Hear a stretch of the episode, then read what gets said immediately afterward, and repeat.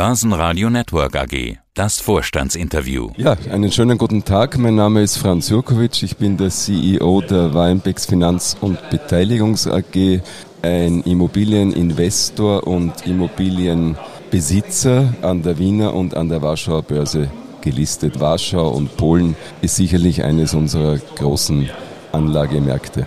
Es geht im weitesten Sinne oder im engeren Sinne um den Betrieb von Hotels in Zentral- und Osteuropa. Ja, wir haben noch einige Hotels, ja. aber wir haben unseren Schwerpunkt auf Büros. Wir haben ein großes Hotelportfolio aufgebaut in den Jahren von 2000 bis 2016 und haben die Hotels oder einen großen Teil der Hotels verkauft in einer Transaktion, die 16 gesigned wurde und 17 geclosed wurde. Aber wir haben den großen Teil des Erlöses verwendet, um Bürohäuser zu bauen, neue, die schon einerseits ESG und Taxonomy-konform sind und die andererseits auch Elemente oder immer ein Stockwerk oder Flächen haben für Coworking und FlexOffice.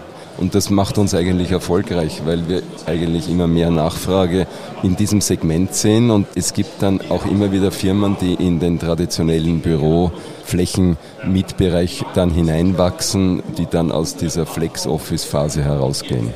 Damit sind Sie im Grunde genommen in dieser großen Sippenhaft momentan, was das Thema Immobilien dann angeht. Der Immobilienbranche geht es ja relativ schwer momentan, ausgelöst sicherlich durch die Zinsen. Vielleicht ist das bei den Büroimmobilien etwas anders, aber auf der anderen Seite auch die Exposition in Richtung Russland, Osteuropa macht Ihnen jetzt auch Schwierigkeiten. Das heißt, Sie haben zwei Mühlsteine im Grunde genommen momentan um Hals. Wie gehen Sie damit um?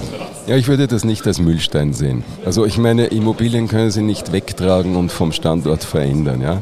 Das heißt, wir haben in Russland drei Bürohäuser, die voll vermietet sind. Wir haben ein Parkhaus und ein Hotel. Das Hotel leidet sicherlich an der Auslastung, dass jetzt weniger internationale Gäste sind, ist aber Cashflow positiv und verdient auch das Debt Service an die Banken. Wir sind in Russland voll mit russischen Banken finanziert. Die Bürohäuser sind voll und wir haben einen Überschuss und wir können nach russischen, derzeit geltenden russischen Kapitalverkehrskontrollen auch pro Gesellschaft 10 Millionen Rubel pro Monat nach Wien überweisen. Was ist das in Euro? Ungefähr 100.000 Euro. Fünf sind ungefähr 500.000. Ja. Das funktioniert eigentlich ganz normal. Ich muss sagen, dass sowohl unsere Mieter als auch die finanzierenden Banken sich sehr normal und korrekt verhalten. Also es gibt hier nicht irgendeinen Druck auf uns, weil wir halt aus einem aus russischer Sicht aus einem unfreundlichen Investorenland kommen. Das kann man kann ich für uns bis heute mal nicht bestätigen. Ja. Was heißt denn das jetzt im, im Klartext, damit ich als Laie das verstehe? Ist das Geschäft in Russland läuft eigentlich ganz normal, bis auf die Tatsache, dass sie, was die monatlichen Zahlungen angeht, gedeckelt sind? So ist es. Wir haben normale Mieteinnahmen, wir haben ein Team, wir haben ein ich muss das englische Wort Ringfence, das ist also eingeschränkt. Wir haben keinen Österreich-Bezug. Also das heißt, außer unser Eigenkapital, das ja. drinsteckt, das kommt aus Österreich. Ja. Aber es ist finanziert von russischen Banken. Wir haben russische Mieter. Die Mieter zahlen, also es sind zahlende Mieter, die auch ganz normal internationalen üblichen Konventionen entsprechen. Also die jetzt nicht Druck ausüben und sagen, weil ihr, ich weiß nicht, da nicht dem freundlichen Umfeld kommt, zahlen wir jetzt keine Miete oder die Banken okay. sagen, ich erhöhe jetzt die Nein, das ist nicht der Fall. Das heißt, Sie, Sie würden es gar nicht verkaufen wollen oder von dem Geschäft trennen wollen, selbst wenn Sie es könnten? Weil ich kann mir vorstellen, momentan ist es schwierig, da einen Käufer zu finden. Also der Verkauf ist nicht primär, weil es gibt starke Vorschriften, Sie müssen 50 Prozent Abschlag akzeptieren und dann noch einmal eine Sondersteuer zahlen. Ich würde sagen, unter diesen Voraussetzungen würde ich einen Verkauf das Springer nicht sein. Ja? ja. Auf der anderen Seite gibt es manchmal immer Ansätze, von Gesprächen, aber ich würde sagen, die sich bis jetzt nicht verdichtet haben. Ja. Wir haben aber natürlich auch eine Verantwortung. Wir haben ein eigenes Team dort mit 25 Leuten. Wir tun, wir machen auch das Facility Management und alles weitestgehend selbst. Und es funktioniert. Es ist eigentlich eine sehr erfolgreiche Firma, ja, die wir da aufgebaut haben. Wie gehen Sie jetzt dann damit um? Spielen Sie darauf, auch dieser Krieg, dieser fürchterliche Krieg muss mal aufhören und dann sind wir da, dann sind wir gut positioniert? So ist es, ja. Wir haben ein gutes Team, es sind alles russische Leute, die sehr motiviert sind, die sehr auch, wie soll ich sagen, sehr effizient sind und haben eigentlich eine, aus Sicht jetzt einer, einer Firmenbeteiligung ein, ein sehr erfolgreiches Team dort. Ja. Lassen Sie uns doch über Chancen sprechen. Ich meine, eine Chance haben wir ja schon angesprochen. Sie sagten, Mühlstein ist das nicht, sondern jetzt warten wir, bis der Krieg vorbei ist und dann können wir da, dann sind wir dann schon da, das Team ist erfolgreich.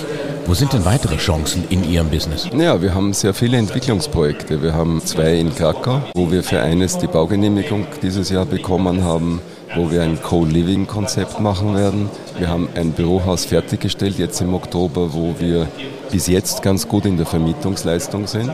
Unser Ziel ist, dass wir so bis März dieses Bürohaus annähernd voll vermietet haben werden. Und dann gibt es direkt daneben Grundstücke. Wir haben vier Grundstücke gekauft, wo wir dann eine weitere Phase bauen werden. Und das Mischungsverhältnis zwischen Flex Office und traditionellen werden wir natürlich ein bisschen im Lichte der Erfahrungen der jetzigen Vermietung anpassen. Ja. Okay, okay. Ja. Wie würden Sie denn die Warenpacks beschreiben, die, die Fähigkeit der Warenpacks, sich in schwierigen Märkten zu behaupten? Ja, ich glaube, wir haben bewiesen, dass wir das können, weil wir haben vor der Wende begonnen noch mit staatswirtschaftlichen Ländern. Als erst, wir waren der erste Auslandsinvestor in Polen und wir waren unter einer Handvoll von Auslandsinvestoren in der tschechischen, damals Tschechoslowakei. Und wir waren auch einer der ersten unter einer Handvoll in Ungarn. Das heißt, wir haben ein Team, das im schwierigen Umfeld nicht sofort die Nerven verliert. Und wir haben auch eine gute Bonität, was jetzt Banken und Geschäftspartner betrifft, weil eigentlich hat mit uns noch niemand Geld verloren. Ja. Wie sieht das aus? Die Amerikaner, habe ich gehört, die sehen das Geschäft mit der Warenpex-Aktie etwas speziell. Also irgendwie hängt das mit dem Russland-Exposure ja. zusammen, dass ja. die nicht gehandelt werden dürfen oder sollen? Der Handel in den USA, in USA. nicht in Europa. Ja. ja. Das ist eine Sanktion, die die Europäer nicht mittragen. Ist für Firmen, die mehr als 50 Prozent ihres Umsatzes mit Russland machen, verboten. Die europäischen Banken haben natürlich Angst, weil sie beim Handel nicht wissen, ob das nicht ein Fonds ist, wo Amerikaner auch Investoren sind. Und sie machen sich leicht und sagen, da, da handle ich nicht. Aber es sind nicht alle. Es gibt also sehr wohl, Sie sehen ja, es gibt einen Börseumsatz. Also es gibt Banken, ich will jetzt hier kein Name-Dropping machen, die durchaus unsere Aktie handeln, sowohl in Wien als auch in anderen Ländern auch. Aber man merkt das, Sie merken das ganz deutlich auch an der geringeren Liquidität. Natürlich, ja. Wir können gegensteuern nur so, dass wir mehr Projekte fertigbringen in den nicht russischen Raum und das, dieses Jahr kommt eben ein Bürohaus dazu das bringt dann so ganz grob jetzt bei Vollvermietung irgendwo um die zweieinhalb Millionen Euro mehr Umsatz. Rein netto, wenn man die Betriebskosten noch zum Umsatz dazu rechnet, sind es halt dann 2,7 oder 2,8 Millionen. Und wie ist dann das Verhältnis? Naja, ich glaube, wir werden es noch nicht ganz erreichen, außer der Rubel, weil ja die Mieten in Russland in Rubel sind. Wenn der Rubel schwächelt, dann sind wir schneller dran, nur das ist auch keine Freude, weil ja dann der, die Einnahmen geringer sind. Ja. Okay. Aber wir kaufen auch manchmal Opportunisten realistisch. Das haben wir zuletzt mit dem Red Tower in Wutsch gemacht, wo wir dann eine Umnutzung machen und eine Renovierung, um das auf ESG-konforme zu bringen und auf die Ansprüche, die heute ein Mieter hat. Ja. Herr Jokovic, zum Abschluss ein kleines Wortspiel.